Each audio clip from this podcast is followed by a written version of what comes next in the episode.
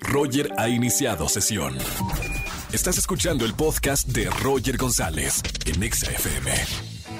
Seguimos en XFM 104.9. Es jueves de recomendaciones cinematográficas con Oscar Uriel. ¿Cómo estamos, amigo? Muy contento de saludarte, querido Roger, a ti y a todo el público en este jueves nublado, lluvioso, que se antoja como para ver cosas en plataformas. Oye, no sé si estabas viendo Stranger Things, mi estimado Roger, sí, pero me encanta.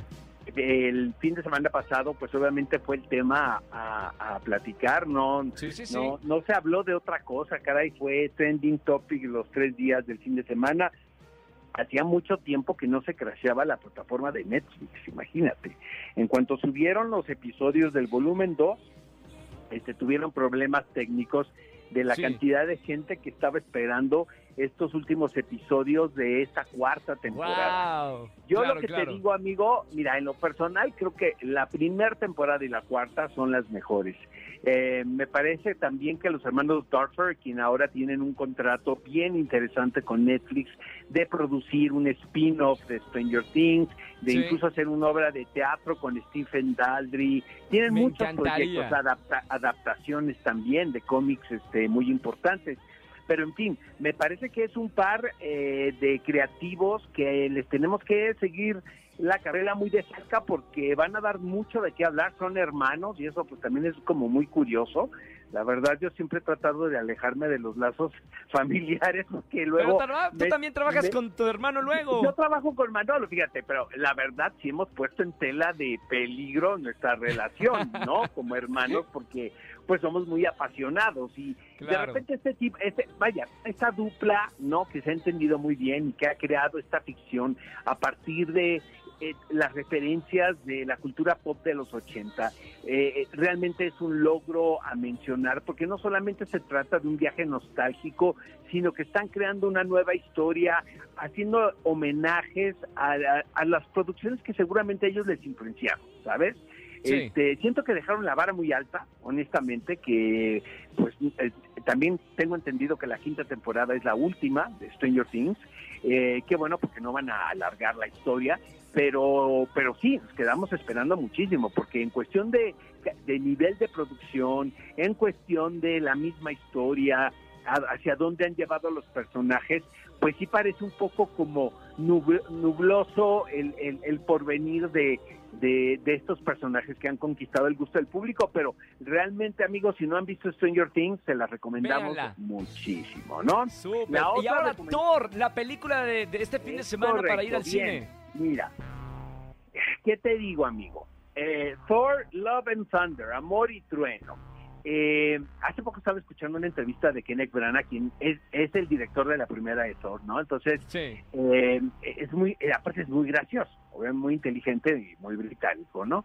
Y entonces dice que recibió una llamada de, de Kevin Feige, quien es el director de producción de Marvel, del, de cine, y que Sí. le dijo, oye, pues quisiera que tú dirigieras la historia de Thor, que es este personaje que es un dios, que tiene un vestuario que anda semidesnudo, que llega a la tierra, que es su amigo. Entonces dice, ¿cómo puedes convertir esto en algo tangible? ¿Sabes? O sea, Claro. finalmente en una tira cómica pues es muy fácil, ¿no? Pero ¿cómo puedes hacer esto en una película y qué tono tiene que, tiene que llevar? El Porque tono, no puede ser el mismo tono que el de los otros personajes.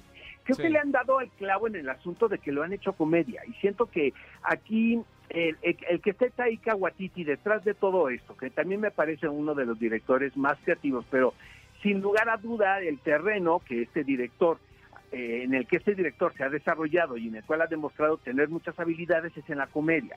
Entonces lo que me parece a mí de esta película es eso, me parece que es una es una comedia y de repente pues dices qué tanto pertenece esto al universo de Marvel, ¿sabes?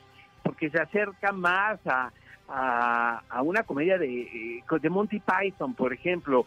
Eh, a mí Chris Hemsworth me parece un actor por demás carismático. O sea, yo no sé, no me imagino otro actor interpretando a Thor, ¿no? Eh, pero es un tipo también muy gracioso. Entonces, si vamos con, con esas expectativas de que la película, más que una historia de acción, que la tiene, es una comedia, Comedia. ¿no? Es, un- Y luego es como un subgénero. Eh, se acerca a la comedia romántica incluso, porque lo que hacen es regresar el personaje de Jane Foster, interpretado por Natalie Portman, y de repente hay ciertas situaciones de tensión eh, sexual y romántica entre ellos dos que, que se acerca más a un room, room com, pues, o sea, una comedia romántica, ¿sabes? Entonces es un poco raro, digo, aún así este, sigue habiendo una aventura y un villano interpretado por Christian Bale que a mí la verdad me dio, me dio risa también. Entonces, no sé si iba yo muy simplón, querido amigo, ese día, pero sí me parece que es una película que se sale un, un poquito del canon al que estamos acostumbrados a ver, que finalmente siempre las películas de Marvel tienen algo de sentido del humor, pero esta sí siento que es una comedia sumida. Bueno, me da este, mucha eh, curiosidad por ver la película y además es como el estreno del fin de semana. No, va a ser un trancazo, porque también, digo, vamos a ser honestos, siento que, siento que es una película que es un personaje muy querido, siento que Chris Hemsworth también ha hecho un gran trabajo desarrollando este personaje. El regreso de Natalie Portman, por ejemplo, a la película también siento que suma, ¿no? A la historia. Está también Tessa Thompson, que para mí me parece una de las actrices más jóvenes más interesantes a seguir también, ¿no? Como Adria Arjona, ¿no? Estas actrices de descendencia latina, pero que, ¿no? Que crecieron en California. Este, hay un asunto de inclusión, de inclusión también. Em, no voy a revelar mucho, hay, hay, hay, hay, muchas sorpresas y siento que le va a gustar a, a, a, los seguidores de este tipo de películas, pero también creo que va a poner en tela de duda algunos este ortodoxos por ahí que son como más fieles al, al cómic, ¿no? Entonces, este, pues ahí está, lo pongo sobre, va a ser un trancazo, eso sí, no, no tengo la menor de las dudas.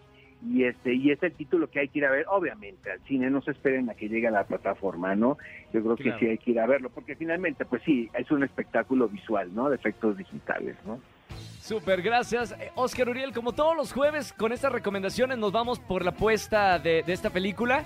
Te seguimos en las redes sociales. ¿En dónde?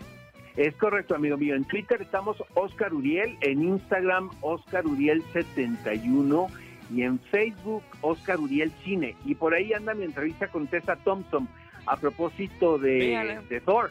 Entonces, este, por ahí la pueden encontrar si les interesa a quienes nos escuchan. Por supuesto. Gracias, Oscar. Un abrazo con mucho cariño. Ya está Fuerte el próximo jueves. Roger, a ti y a todo el público.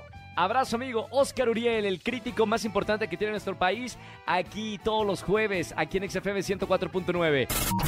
Escúchanos en vivo y gana boletos a los mejores conciertos de 4 a 7 de la tarde por XFM 104.9.